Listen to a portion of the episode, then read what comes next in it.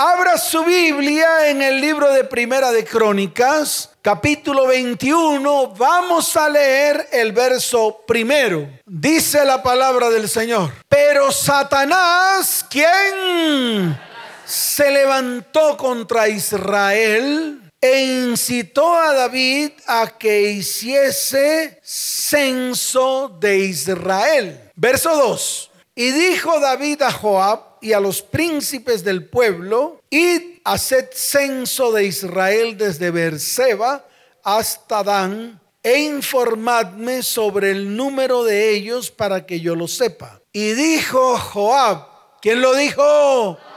Joab. Añada Jehová a su pueblo cien veces más, Rey, Señor mío. ¿No son todos estos siervos de mi Señor? ¿Para qué procura mi Señor esto que será para pecado a Israel? ¿Cómo dice la palabra?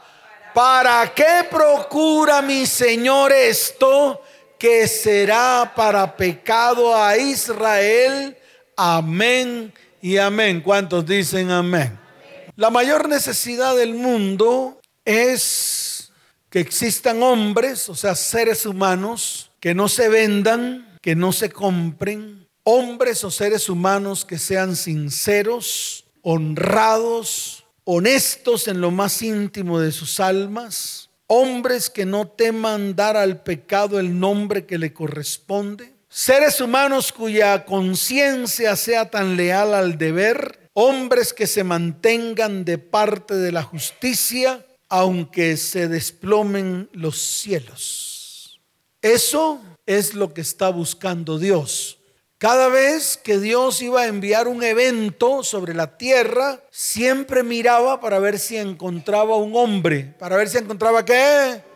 Un hombre, un ser humano que hiciera lo bueno ante los ojos de él. Un ser humano justo, un ser humano que justo, siempre Mire la Biblia y cuando usted vea un evento terrible que venía sobre la tierra, Dios siempre inclinó sus ojos para mirar a la tierra, para ver si podía encontrar a un ser humano capaz de escuchar su voz y hacer, ¿y qué? Dígalo fuerte, ¿y qué? Y hacer lo que Él le iba a mandar a hacer. Hoy también está buscando hombres y mujeres así, hombres y mujeres que puedan escuchar su voz, hombres y mujeres que puedan hacer lo que Él quiere que haga según su perfecta voluntad para la sanidad, la salvación y la bendición de vidas, hogares y descendencias. ¿Por qué lo está haciendo? Porque precisamente estos son tiempos difíciles, tiempos que difíciles para las familias de la tierra, tiempos difíciles para usted, tiempos difíciles para sus hijos, tiempos difíciles para sus descendientes. Por eso es que en algún momento tenemos que tomar la decisión de pararnos firmes. ¿Tomar la decisión de qué? Dígalo fuerte, tomar la decisión de qué? De pararnos firmes delante del Señor. Y ese es el caso del rey David. En los tiempos en los cuales el pueblo de Israel pidió rey, ¿qué pidió el pueblo de Israel?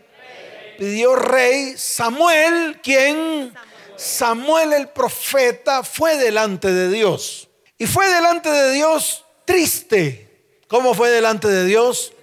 Muy triste, muy triste, compungido, diciéndole al Señor, Señor, me han rechazado a mí. Así les dijo. Y llegó el mismo Dios, el mismo que, que le hablaba a Samuel al oído. ¿A dónde le hablaba Dios a Samuel? Al oído le dijo, no te han desechado a ti, me desecharon a mí, porque el pueblo no quiere que yo los siga gobernando. El pueblo no quiere que qué? Que Dios los siga gobernando a ustedes. Y ese es el mayor problema que nosotros tenemos. El mayor problema que nosotros tenemos no es la escasez. El mayor problema que nosotros tenemos no son las maldiciones, ni es la maldad ni es la iniquidad. El mayor problema que nosotros tenemos es que no permitimos que Dios gobierne nuestras vidas. Y cuando Dios no es el que gobierna nuestras vidas, para que usted lo entienda, pues viene la catombe a nuestras vidas. Vienen enfermedades, viene maldad, viene maldición, viene transgresión. Eso es lo que pasa. Cuando nosotros estamos sin Dios, es decir, cuando Dios no es el que ocupa el primer lugar en nuestro corazón, cuando otras cosas, cuando qué, otras cosas ocupan el primer lugar en nuestras vidas y no es Dios el que gobierna nuestras vidas, entonces viene la hecatombe. ¿Qué viene?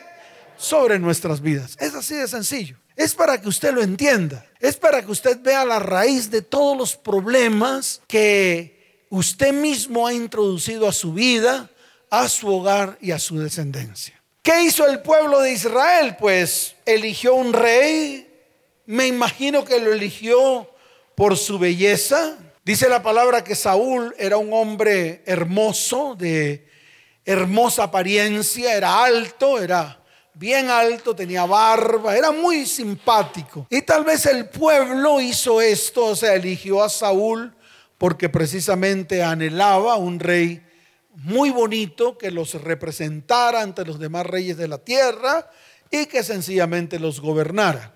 En otras palabras, dejaron a Dios para que un hombre los gobernara. Dios mismo le dijo a Samuel lo que les iba a pasar. Es decir, le dijo, dir al pueblo que pues se tienen que someter al rey, tienen que cumplir las ordenanzas del rey, tienen que entregar a sus hijos para la milicia, tienen que entregar sus bienes para el crecimiento del pueblo. Bueno, una cantidad de cosas que es precisamente lo que usted ve normalmente en, estas, en estos países y en estas naciones gobernadas por presidentes de la República. ¿Cuántos dicen amén? Muy bien. El problema del rey Saúl, o el más grande de todos los problemas que tuvo el rey Saúl, era que no escuchaba la voz de Dios. ¿Cuál era el problema del rey Saúl? No escuchaba la voz de Dios. Y hacía lo que se le daba la gana. Recibía una orden de parte de Dios, hacía la orden, pero en medio de la orden hacía lo que se le daba la gana. O sea que cumplía a medias. Yo tengo un dicho que es cumplía a medias y sin zapatos. Tal vez como usted o tal vez como yo. Le cumplimos a Dios a medias y sin zapatos. Es decir, todo lo hacemos a la mitad. Todo lo hacemos como si hubiésemos escuchado, pero no terminamos de hacerlo bien. Y al final terminamos embarrándola. Eso hizo el rey Saúl. Cuando el rey Saúl comete un error, el más grande de todos los errores, que fue que Dios le dijo al rey Saúl que matara a Amalek. ¿Qué le dijo Dios a Saúl? Sí, mata a Amalek, mata todo lo de Amalek, mata su descendencia, mata todo lo que tiene, todo. Ráelo de la tierra. ¿Cómo le dijo Dios a Saúl? Ráelo, ráelo de la tierra. Cuando yo escucho esto, de pronto para usted es algo violento. Usted dice, ¿cómo así, pastor? ¿Es que Dios manda a matar? Sí, Dios manda a matar. Es más, le voy a decir algo para que usted se asombre. Dios manda que usted muera. Dios manda, o sea, el primer mandato de Dios para usted, cristiano de pacotilla, es que usted muera. No que usted viva. ¿Por qué? Porque usted tiene que morir para que Él, para que qué? Él pueda vivir en usted. Porque Él no puede vivir en medio de un hombre vivo. No puede. Dios no puede estar en medio de sus conceptos, en medio de sus conocimientos, en medio de sus altiveces, en medio de sus de, toda la teología que usted mismo se inventa y la que se inventan los hombres que se le han dado a usted como método o medio de enseñanza. Porque eso es lo que hacemos. Pesa más e incluso nuestros títulos, pesa más incluso nuestra propia sabiduría y nuestra propia inteligencia. Un día vino una pareja. ¿Quién vino? A consejería. Igual se sentó en la silla limpia y después me la dejó sucia. Igual lo que hacen todos, se sientan en la silla limpia y cuando se levantan, esa silla está podrida. Pero podrida de lo que hay en ellos. Entonces vino acá con su esposa para arreglar su matrimonio. ¿Qué quería arreglar? Claro, su matrimonio, su relación con su esposa.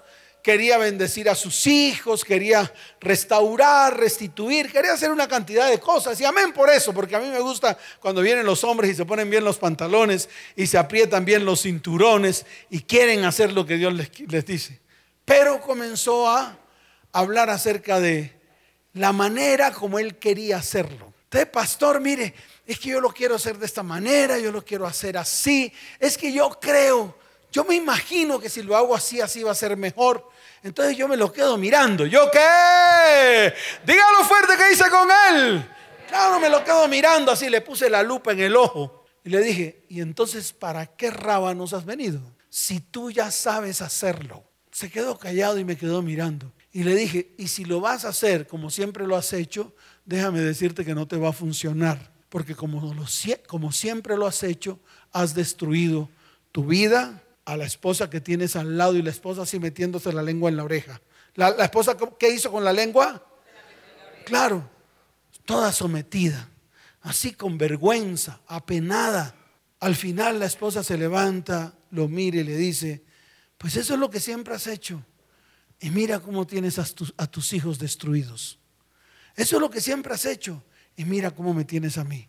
Mira cómo tienes la familia. ¿Por qué más bien no te callas la boca y esperemos a que Dios nos dé el consejo? Y eso es lo que nos pasa a nosotros. Siempre queremos hacer lo que se nos da la gana y al final terminamos diciendo, no me funcionó. ¿No qué? No me funcionó. Por eso es mejor seguir los lineamientos, seguir los qué. Dígalo fuerte, es mejor que seguir los lineamientos que Dios nos entrega a través de la palabra. ¿Cuántos dicen amén? Entonces es el primer principio para esta iglesia. El primer principio para usted que ha venido aquí con muchas ganas, con ganas de ser restaurado, con ganas de ser restituido, con ganas de comenzar a hacer la voluntad de Dios. Lo primero que usted tiene que hacer es meterse la lengua en la oreja desaprender, quitarse su conocimiento barato que le han dejado a algunos y que definitivamente no le ha funcionado. No le ha funcionado ni siquiera a ellos, los que le enseñaron a usted, mucho menos a usted. Entonces déjese instruir, deje que Dios lo instruya, deje que Dios que y sea obediente. ¿Qué tiene que hacer? Obediente. No como Saúl, que al final se convirtió en brujo, hechicero, rebelde, ¿Se convirtió en qué? Dígalo fuerte, brujo, hechicero y qué más. rebelde porque hasta fue a consultar a la bruja de Endor. Se fue disfrazado. ¿Cómo se fue Saúl? Disfrazado, como un chichumeco, igual que usted. Y se presentó ante la bruja de Endor. Se fue ante la bruja de Endor a consultar a una bruja. Imagínese. Entonces medio se destapó los ojitos para que lo viera. Y llega la bruja y le dice, aunque el mono se vista de seda, mono se queda. ¿Cómo le dijo a la bruja? Dígalo fuerte, ¿cómo le dijo a la bruja? Eso es lo que nos ha pasado. Y eso es lo que hacemos ante Dios. Aunque se vista de lo que sea, Dios siempre le va a destapar lo que hay en su corazón aunque se ponga cara cuchiflí, aunque se pongan miles de máscaras. Porque eso es lo que hemos hecho. Nos hemos puesto miles de máscaras. Vamos delante del, del, Señor, esperando a que Dios haga algo en nuestras vidas. Pero creemos que con nuestra hipocresía barata vamos a lograr algo. Y se convirtió en brujo porque fue a consultarle a la bruja. Y la bruja de Endor lo queda mirando y le dice, así te vistas de lo que sea, seguirá siendo el rey, el rey Saúl. ¿Qué haces consultándome a mí? Si a ti no se te es permitido, ¿a ti qué? No se te es permitido consultar brujos. Y la misma bruja le destapó la cara. Y eso es lo que ha pasado con nosotros. Nos destapamos. Dios nos muestra nuestra condición. ¿Y para qué Dios nos muestra nuestra condición? Sencillamente para que haya corrección. ¿Para qué nos muestra la condición? Y eso es lo que no queremos. Entonces el rey Saúl era, era un tremendo rey que al final fue destituido, al final se le fue arrancado el reino, se le fue arrancado el qué? El reino. se rasgó el vestido cuando, cuando Samuel lo fue a visitar y le dijo, así como se ha rasgado mi vestido, así se rasgará tu reino, debido a que desobedeciste mi voz, desobedeciste lo que Dios te mandó a hacer e hiciste lo que se te dio la real gana. ¿Hiciste lo que se te dio la real qué? Claro, porque era rey, la real gana. Porque eso es lo que creemos, ser reyes, la real gana. Y ya basta. Sus conceptos, sus teologías no funcionan. Funciona lo que está escrito en la palabra de Dios. ¿Cuántos dicen amén? Entonces, ¿qué dijo Dios? Dios dijo, pues pondré a uno, pondré a quién? Pondré a uno que hará todo lo que yo le mandé a hacer. Hará todo lo que qué. Y esos son los hombres y mujeres que Dios está buscando. Esos hombres que se paren firmes y que hagan todo lo que Él nos mande a hacer.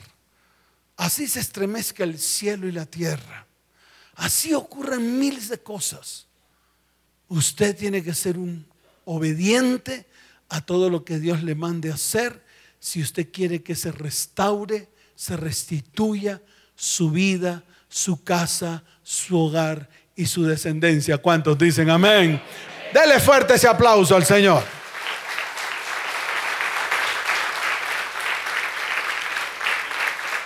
¿Y qué pasó? Pues precisamente Saúl fue desechado. Empezaron a mirar a algunos de los hijos de Isaí. Encontraron a David, que era un pastor de ovejas. Y ese David, que era un pastor de ovejas, fue precisamente colocado como rey. Recuerde que el rey David libró muchas batallas.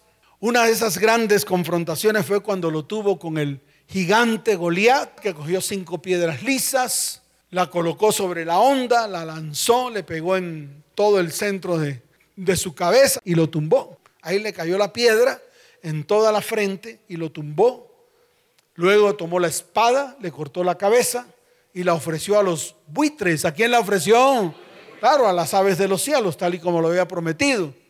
Él fue el que se enfrentó a Goliat y le dijo, tú has venido a mí con espada y lanza, mas yo vengo a ti en el nombre de Jehová, el Dios de los escuadrones de Israel. Qué tremendo. Y venció a Goliat, tuvo muchas batallas, recuperó el tabernáculo de Jehová que había sido robado por los filisteos, recuperó ese, ese tabernáculo, levantó un altar a Dios, le llamaba la casa de David, allí él adoraba a Dios junto con el tabernáculo de Moisés. Fue un hombre que Dios lo llamó un hombre conforme a su corazón, un hombre que, dígalo fuerte, un hombre que, conforme a su corazón. Wow, a mí esto me asombra. ¿Y sabe por qué me asombra? Porque David, de una manera u otra, era obediente. Le obedecía a Dios. Dios le decía, muévete así, él se movía. Dios le decía, ve para el norte, se iba para el norte. Él le decía, ve allá a Egipto, él iba a Egipto. Él le decía, conquista ahora el sur, conquistaba el sur. Conquista el oriente, conquistaba el oriente. Y Dios prácticamente que le dio al rey David toda la tierra. Toda la tierra que le había prometido al pueblo de Israel cuando salió de tierra de Egipto se la entregó al rey David. Fue uno de los únicos que en su reinado prácticamente tenía toda la tierra de Israel, la que Dios había prometido. Y cuando un hombre, cuando un qué, cuando un hombre muestra que Dios cumple sus promesas en él, wow, Dios lo tiene en alta estima. Dios lo tiene en qué? En alta estima. ¿Cometió errores? Claro. Muchos errores. Le voy a dar algunos. Uno de ellos fue haberse enamorado de una mujer llamada Bexabé. Lo otro fue que la embarazó. ¿Qué hizo con Bexabé? La embarazó. Lo otro fue que quería cederle ese hijo que hizo con Bexabé a su marido. O sea, quería someter a ese hijo que, que engendró a mentira y engaño. Mandó a llamar a su esposo, viendo que el esposo no se pudo acostar con Bexabé pues obviamente lo mandó a matar. ¿Lo mandó a qué? A matar. O sea, mató al propio esposo de Bexabé para quedarse con Bexabé. Qué tremendo esto. Y no solamente le ocurrieron estas cosas. Murieron cuatro de sus hijos. ¿Cuántos hijos? Cuatro. Uno de ellos Amnón, el que abusó de su propia hermana Tamar, abusó, se acostó con ella, la deshonró. Tamar nunca más se volvió a mencionar en la palabra. Yo me imagino que Tamar también se suicidó, porque dice la palabra que fue tanta, tanta su vergüenza y su afrenta y su deshonra que rompió su vestido de mil colores. ¿Su vestido de qué? Que era el vestido que se le asignaba a las vírgenes de Israel. Y dice la palabra que ella salió corriendo, pegando alaridos y gritos, y nunca más se supo de Tamar. El hermano de Tamar, llamado Absalón, mató a su propio hermano Amnón por haber violado y deshonrado a su hermana Tamar. Prácticamente que el rey David nunca se había encargado de sus hijos. Yo creo que en la época del rey David o la época del rey David es la misma época que estamos viviendo hoy, donde los papás no tienen nada que ver con sus hijos, donde el carácter del papá no se ve en el carácter del hijo, porque ya no los crían, porque los abandonan, porque les ponen precio, les ponen qué? Claro, ahora sus hijos valen plata, sus hijos valen 130 mil según el juez.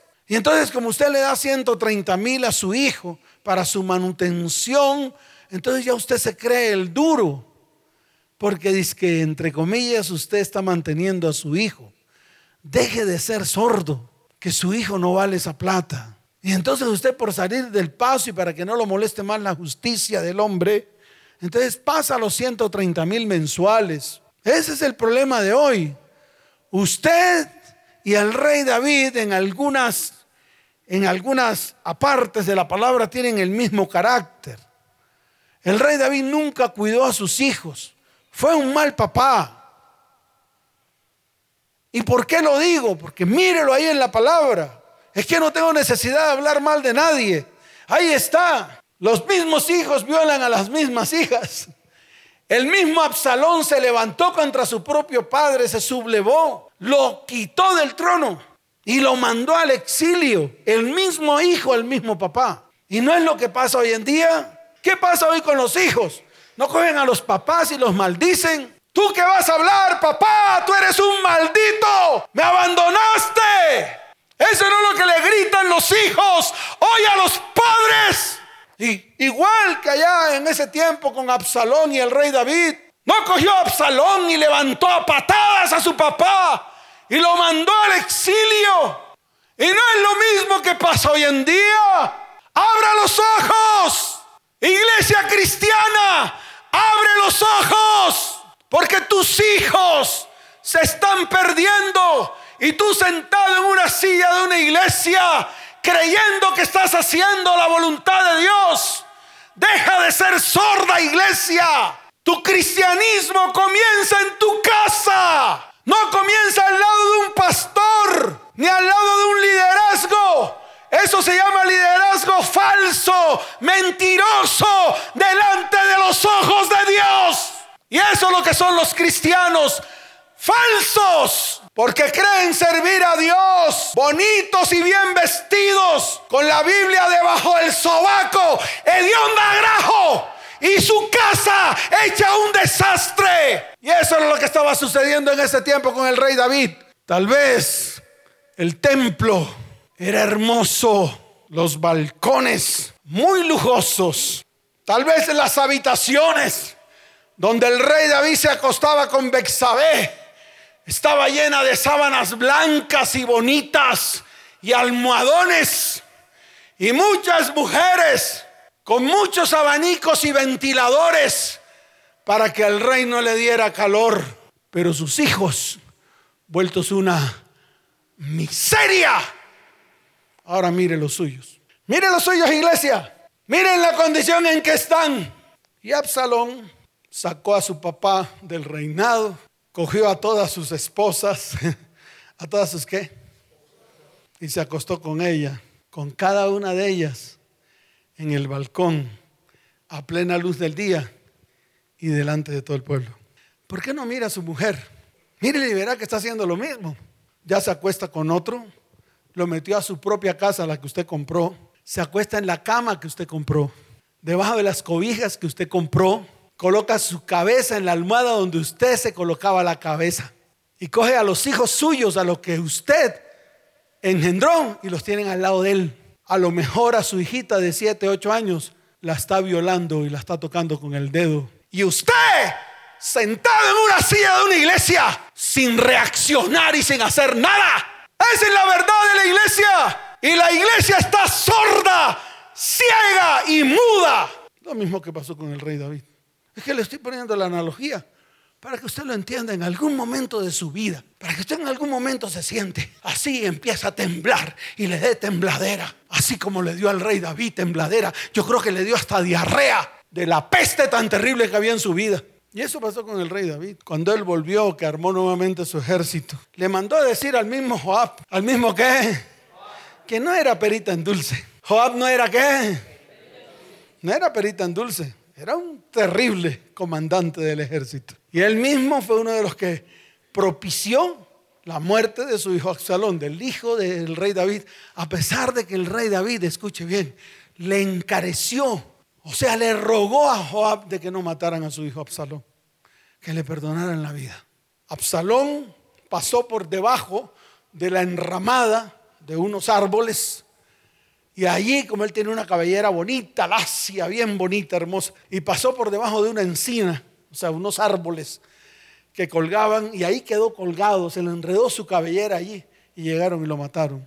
Y fue dado aviso al rey que lo habían matado. Y mire lo que dice la palabra, si usted lo sigue leyendo ahí, dice que él lloró amargamente. ¿Lloró qué?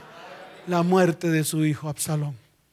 Los cuatro tantos que habló el profeta al rey David, el profeta Natán al rey David, esos cuatro murieron. El hijo que tuvo con Bexabé, Amnón, Absalón y el hijo que quiso, escuche bien, usurpar nuevamente el trono del rey, Adonías. Cuatro hijos, los cuatro tantos que el mismo profeta Natán le había declarado al rey David que iban a morir. Y fue un valiente, claro que sí. Nadie le puede quitar esa característica al rey David, un adorador, un hombre conforme al corazón de Dios. Escribió los salmos, escribió qué? Los salmos. Se sentaba delante del Señor con la cítara, se sentaba con la cítara a adorar a Dios y a componerle salmos. Fue el que compuso el Salmo 23, el que ustedes oran a cada rato pero que no les da resultados. El Señor es mi pastor y nada me faltará y todo le falta. Le falta todo. Le falta lo más importante, el amor entre ustedes, el amor en la familia, le falta todo. Y todavía quieren que Dios sea su pastor. Imagínense. Y el que no ama no ha conocido a Dios porque Dios es amor. Y lo que menos hay en los hogares y en las familias es amor. Lo que menos hay entre papás e hijos es amor. Lo que menos hay entre hijos y padres es amor. Lo que menos hay entre cónyuges es amor. Y si no hay amor ahí, ¿cómo pueden amar a Dios? ¿Cómo pueden conocer a Dios si Dios es amor? Entonces fíjese cómo nosotros los cristianos somos tan contradictorios y nos amangualamos, ¿nos qué?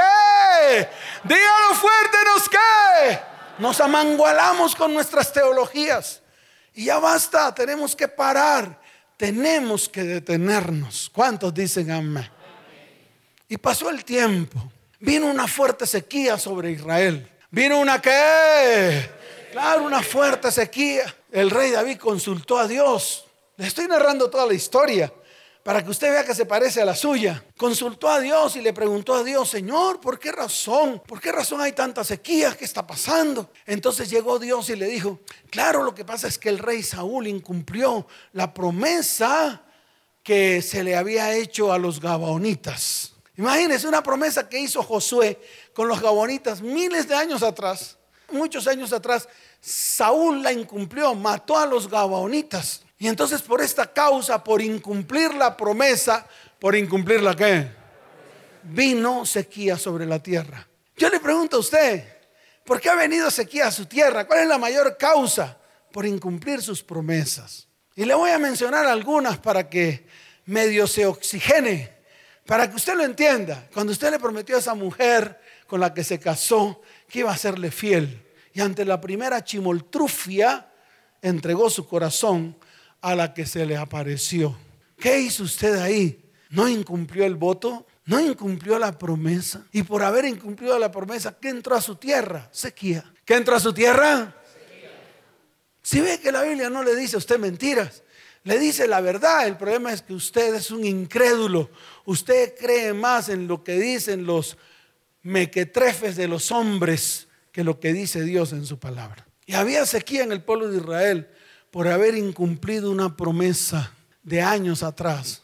¿Por qué no se para firme y mire cuántas promesas usted ha incumplido delante de Dios y delante de los hombres? Y se dará cuenta que todas esas promesas incumplidas, las consecuencias son las sequías que vienen a su vida, a su casa, a su hogar y se transmiten a su descendencia. Y lo que pasa ahí o lo que ocurre es que se destruye su descendencia. Entonces le estoy poniendo todos los ejemplos de su vida con base en lo que dice la palabra. Ahí está escrito todo para que usted lo lea. Entonces venían de esa sequía cuando al rey David se le ocurrió, se le qué, dígalo fuerte, se le qué, se le ocurrió hacer censo, se le ocurrió medir su fuerza, se le ocurrió saber cuánta gente tenía, se le ocurrió exaltarse, se le ocurrió enorgullecerse, se le ocurrió llenarse de altivez y de orgullo.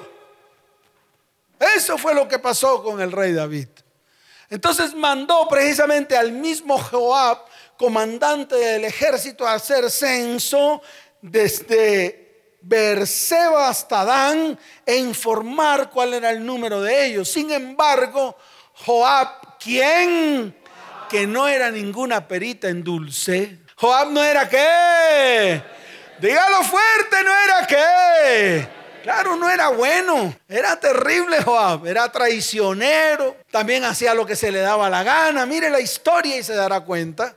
Sin embargo, Joab le dice al rey David, rey, no lo hagas, no hagas esto, no hagas esto porque se levantará la ira de Dios contra el pueblo. Qué tremendo.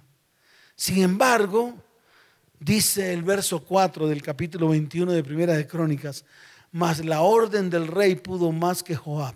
Y eso es lo que nos ha pasado. Y eso es lo que nos ha pasado a las familias de la tierra. Los conceptos personales, las teorías personales, la manera como yo quiero hacer las cosas pesan más que lo que dice la palabra que tenemos que hacer. Mis métodos pesan más. La manera como siempre lo he hecho, la manera como que ¿Qué es lo que dice la gente cuando viene a consejería?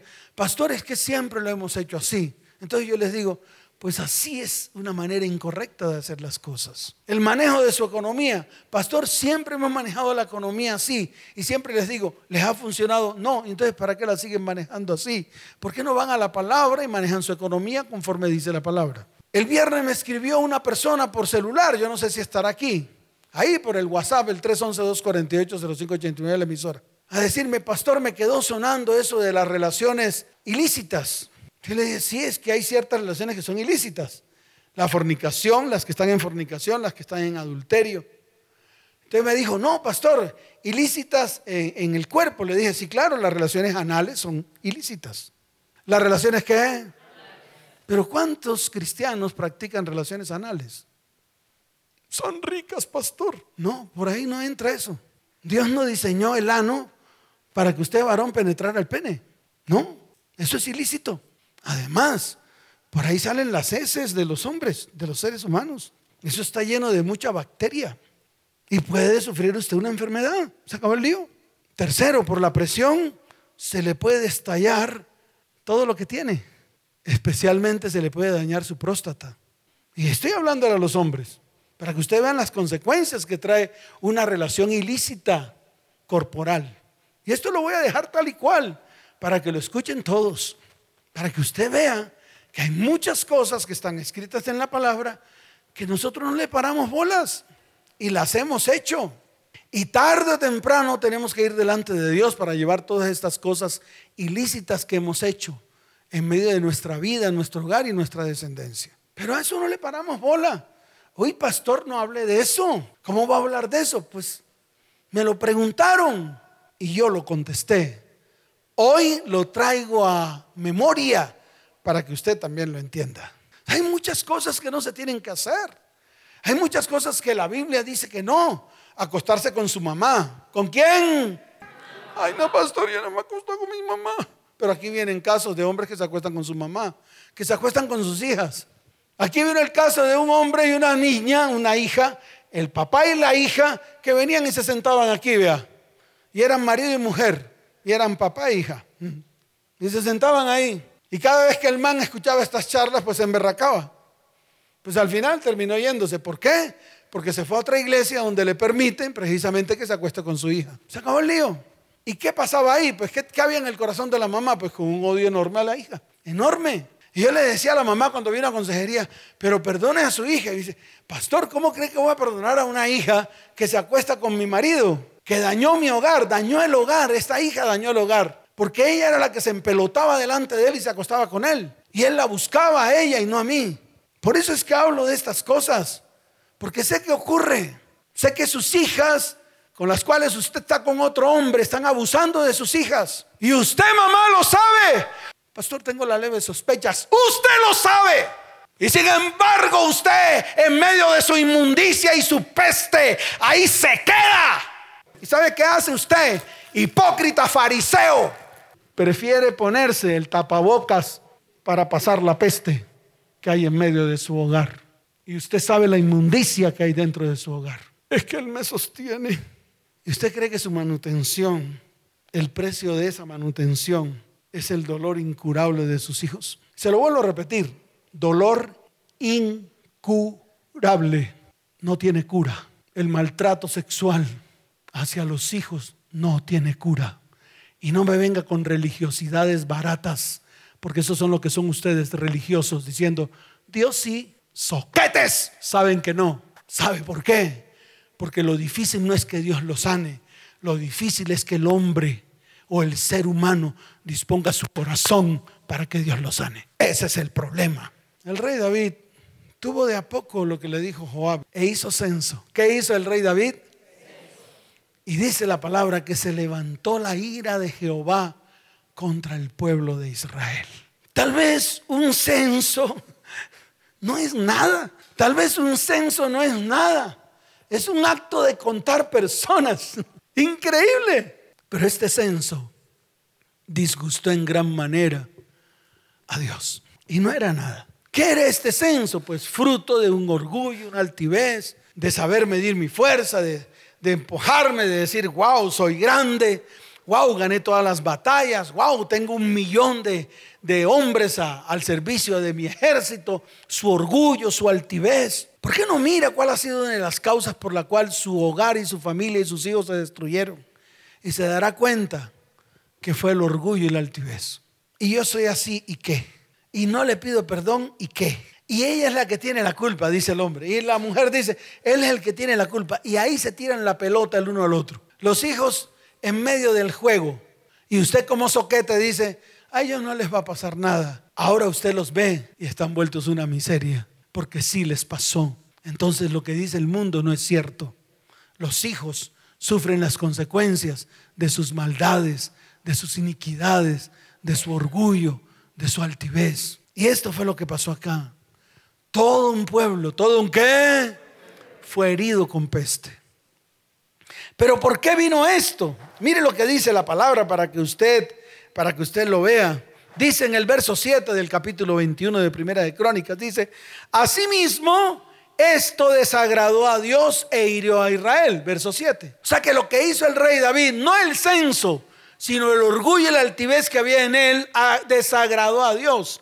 Y dice la palabra, entonces dijo David a Dios, he pecado gravemente al hacer esto, te ruego que quites la iniquidad de tu siervo, porque he hecho muy locamente. Yo le pregunto a usted, sordo y ciego, y además lengua larga. ¿Cuántas veces ha hecho esto mismo? ¿Cuántas veces usted ha ido delante del Señor a decirle, Señor, perdóname, he pecado, he cometido, he hecho, y ha llorado como, como cuchiflí? Muchas. ¿Muchas? Lo dice él, mire, muchas. Tan bonito. Muchas.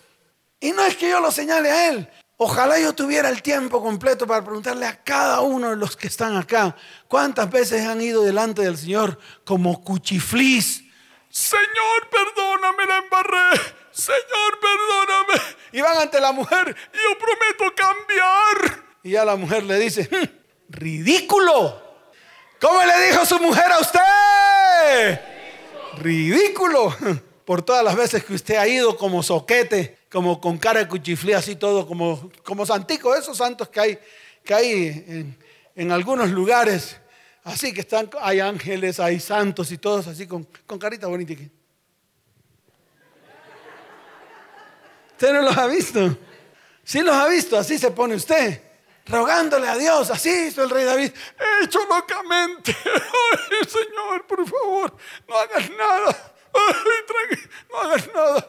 Ay, si yo pudiera devolver el tiempo. Así dicen. Yo me imagino que el rey David también dijo lo mismo. Después de nueve meses de estar haciendo censos, o seis meses, quería devolver el tiempo. No, Señor, no hagas nada. Pero fíjate que Dios envió a un vidente, al vidente Gad, y le dijo lo que tal vez hoy le quiere decir a usted. Y habló Jehová a Gad, vidente de David, diciendo, ve y habla a David y dile, así ha dicho Jehová. Ese es el carácter de Dios. Esa es la soberanía de Dios. Ese es el juicio de Dios. Y esa es la misericordia y la gracia de Dios. Aquí están los tres caracteres fundamentales de Dios. Para que usted lo vaya conociendo. Para que usted vea que no fue el Dios que le predicaron. Aquí está el carácter de Dios. Y se lo mostró al dulce cantor de Israel. ¿Se lo mostró a quién? ¿Cuánto más a usted que medio canta, que medio viene a una iglesia, que medio trae los diezmos y eso? Eso es lo que usted hace, que medio le da a sus hijos los 130 mil y se siente el cipote hombrote. Ya le di a mi hijo lo que le correspondía. ¡Wow! Y así saca músculos. ¿Usted cree que Dios ve eso con agrado? ¿Usted cree que Dios ve eso, lo que usted hace, sus inmundicias con agrado? Siguen siendo inmundas delante de sus ojos. Para que usted entienda el carácter de Dios. Entonces fue el, rey, el, vidente Gad precisamente a hablar con el rey David y le dice, te propongo tres cosas escoge una que yo haga contigo. Y dice la palabra, y viniendo Gad a David le dijo, así ha dicho Jehová. Voy por el verso 11, para que usted vea que está escrito y que no son inventos del pastor. Escoge para ti dos puntos. Ya vas a anotar en ese cuaderno, porque hoy usted tiene que decirle al, que envió Dios para que yo le diga a él, ¿qué quiere el pueblo? De esa magnitud es. Esto no es un juego. Aquí o comenzamos a hacer las cosas que Dios nos ha mandado hacer o las hacemos y nos paramos firmes delante de Dios para que Dios comience a obrar en nuestras vidas. Porque esa es la manera como Él obra en nuestras vidas. Y miren lo que le dice, o tres años de hambre. ¿Cuántos quieren tres años de hambre? A ver, vamos a anotar, por favor, alguien que me anote el número de personas y familias que están en esta iglesia que quieren tres años de hambre. Cero pollito, no hay o por tres meses derrotado delante de tus enemigos con la espada de tus adversarios. ¿Quién quiere esta? A ver, levante la manito. Ninguno. Cero pollito, Señor. O por tres días la espada de Jehová, esto es la peste en la tierra, y que el ángel de Jehová haga destrucción en todos los términos de Israel. Mira, pues, qué responderé al que me ha enviado. ¿Qué vas a responder? Siete años en manos de mis enemigos estuve yo. Siete. No sé cuántos lleva usted. Y eso que tomamos la decisión de hacer lo que Dios nos mandó hacer para que quitara la afrenta de nosotros. Todos los que estamos aquí, que usted ve, todos hemos pasado por dificultades. Todos de una manera u otra desobedecimos a Dios. Por eso nos podemos parar aquí. Por eso podemos hablar de ese Dios. Por eso podemos guiar al pueblo para que al pueblo no le suceda y si le está sucediendo, poder hacer un alto en el camino para que Dios detenga su ira. Para que cuando el ángel de Jehová saque la espada y esté listo para destruir, Dios se arrepienta. Dios que se arrepienta y le diga al ángel, detente, no destruyas más. Por eso usted ha venido a este lugar. Por eso usted está sentado ahí, porque necesita las mismas respuestas que necesitamos nosotros. Porque el mismo clamor de ustedes es el mismo clamor de nosotros. Con la diferencia que nosotros tomamos la decisión. Y usted no. Usted sigue en las mismas. La iglesia sigue en las mismas. La iglesia sigue siendo religiosa, creyendo que con sus religiosidades baratas va a lograr algo delante de Dios. No va a pasar. Por eso hay que tomar decisiones. El mismo Señor lo dijo. Vete y no peques más. Vete y comienza a quitar de tu vida el pecado, la maldición, la maldad. Yo proveí la cruz del Calvario. Yo proveí a uno para que llevara tu maldad, tu iniquidad, tu enfermedad, tu maldición. Para que todo volviera a la normalidad en medio de tu vida, tu hogar y tu descendencia. Pero nosotros no hacemos, no vemos, no ejecutamos lo que Dios nos dice que tenemos que ejecutar. Y por eso todo se nos tuerce, todo se nos revuelve. Pero es el tiempo de tomar decisiones. Es el tiempo de comenzar. Es el tiempo de decirle a Dios, Señor, ya basta. ¿Cómo le va a decir a Dios? Dígalo fuerte, ¿cómo le va a decir a Dios? Diga, Señor, ya basta. Eso fue lo que le dijo el rey David. Mírelo, léalo y verá. El hombre conforme al corazón de Dios. El adorador. Ese le dijo al Señor. Mire lo que le dijo. Entonces David dijo a Gad, estoy en, en grande angustia. ¿Estoy en qué? En grande angustia. Ruego que yo caiga en la mano de Jehová, porque sus misericordias son muchas en extremo pero que no caiga en manos de hombres. ¿Y qué pasó? Así Jehová envió una peste en Israel y murieron de Israel 70 mil hombres. Tal vez en su casa no han muerto sino dos. ¿Cuántos han muerto en su casa? Tal vez usted y su hijo. Porque ¿qué va a hacer tu mujer? Pues a conseguirse otro. Y tal vez vivirá feliz. Y no se lo estoy diciendo a él. Se lo estoy diciendo a todos ustedes a los que les ha ocurrido lo mismo. Y no paramos. Seguimos en las mismas. Porque no es con tus conceptos, no es con tus métodos, no es con tu orden, no es con que yo voy a hacer esto, y después voy a hacer esto, y después voy a hacer esto. Y al final termina enredado. ¿Qué es lo que hace usted? En vez de ponerse firmes, pararse, ir delante del Señor, pedir perdón y permitir que Dios comience la restauración, la sanidad y la restitución de todas las cosas. ¿Cuántos dicen amén? Se cumple lo que dice la palabra. Comprarás casa y no vivirás en ella. Te casarás con mujer y otro se acostará con ella. Tendrás hijos y otros lo apacentarán. Y eso no es lo que pasa hoy en día. Usted tiene hijos, pero el que los apacienta y el que los cuida es otro. Su casa ya no es su casa. Su tierra lo vomitó por su inmundicia, por haber introducido maldad, iniquidad y maldición a su vida, a su casa, a su hogar y a su descendencia. Eso hizo el rey David con un pecado llamado orgullo y altivez. Murieron 70 mil. ¿Cuántos murieron? Dígalo fuerte, ¿cuántos murieron? ¿Cuántos han muerto en su casa? ¿Cuántos hijos dejó abandonado que están muertos? Corazones podridos y dañados.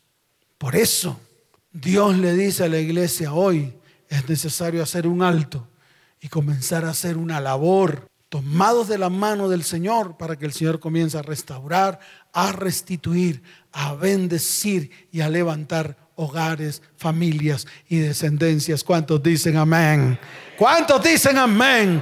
Dele fuerte ese aplauso al Señor. Colóquese en pie. Si ve que ninguno queremos hambre, antes queremos prosperidad, antes queremos qué? Ninguno queremos estar en manos de nuestros enemigos, ninguno. Y ninguno queremos que venga peste sobre nuestras vidas. Ninguno queremos cánceres, ninguno queremos enfermedad, ni leucemia, ni azúcar en la sangre. Ninguno queremos dolores y problemas en los huesos. Nadie quiere eso. Todo el mundo quiere vivir bien. Pero todo el mundo quiere vivir bien haciendo lo malo delante de Dios. Y ahí es donde está el problema. Mientras tú sigas haciendo lo incorrecto delante de los ojos de Dios, vas a encontrar, escucha bien, la destrucción en medio de tu casa. Primero en medio de tu vida. en medio de tu hogar y en medio de tu familia. Y yo les digo algo, comiencen a ordenar sus vidas, comiencen, comiencen a poner todo en orden. Si tiene hijos, díganle a sus hijos que honren a sus padres o a su papá. Y como tiene hijos del uno, del otro, del otro, por eso digo que honren a sus padres, cada uno a su papá, sin importar quién haya sido el papá. Usted honre a su mamá y a su papá. Si está casada con un hombre y este hombre no honra a sus padres, usted enséñele a que ese hombre debe honrar a su papá. No le diga a la mamá de su marido bruja, ni usted varón. No le diga a la mamá de su mujer bruja, por favor. Es que lo es. A usted le importa cinco que sea bruja. No es problema suyo. Pero dígale a su esposa que honre a su mamá. Son principios fundamentales, básicos, principios cristianos que lo llevan a usted a la bendición. El que fornique, no fornique más. El que adultera, no adultere más. El que miente, comience usted a confrontarse con el Señor para que ese espíritu de mentira salga de su vida y usted deje de ser hijo del diablo, porque el diablo es el mentiroso. Si usted es hipócrita y tiene doble vida, ya es tiempo de ser sincero delante de Dios. Quítese las máscaras. Son cosas sencillas. Tenía que haber alguna sencillez en el medio de, del rey David. No lo hubo. Él siguió enaltecido. Él quería medir su fuerza, así como usted quiere echar para adelante en medio de su inmundicia. No lo va a lograr, no va a poder, por Dios. No va a poder, tarde o temprano va a caer. El peso que lleva encima es muy duro. Entonces deténgase, iglesia. La gracia de Dios no cubre pecados, ni no los, no los salva usted de maldiciones. Porque la gracia de Dios es un espacio, periodo de tiempo que en algún momento se va a quitar. Esto le tiene que quedar claro, iglesia. Son principios básicos que están escritos en la palabra.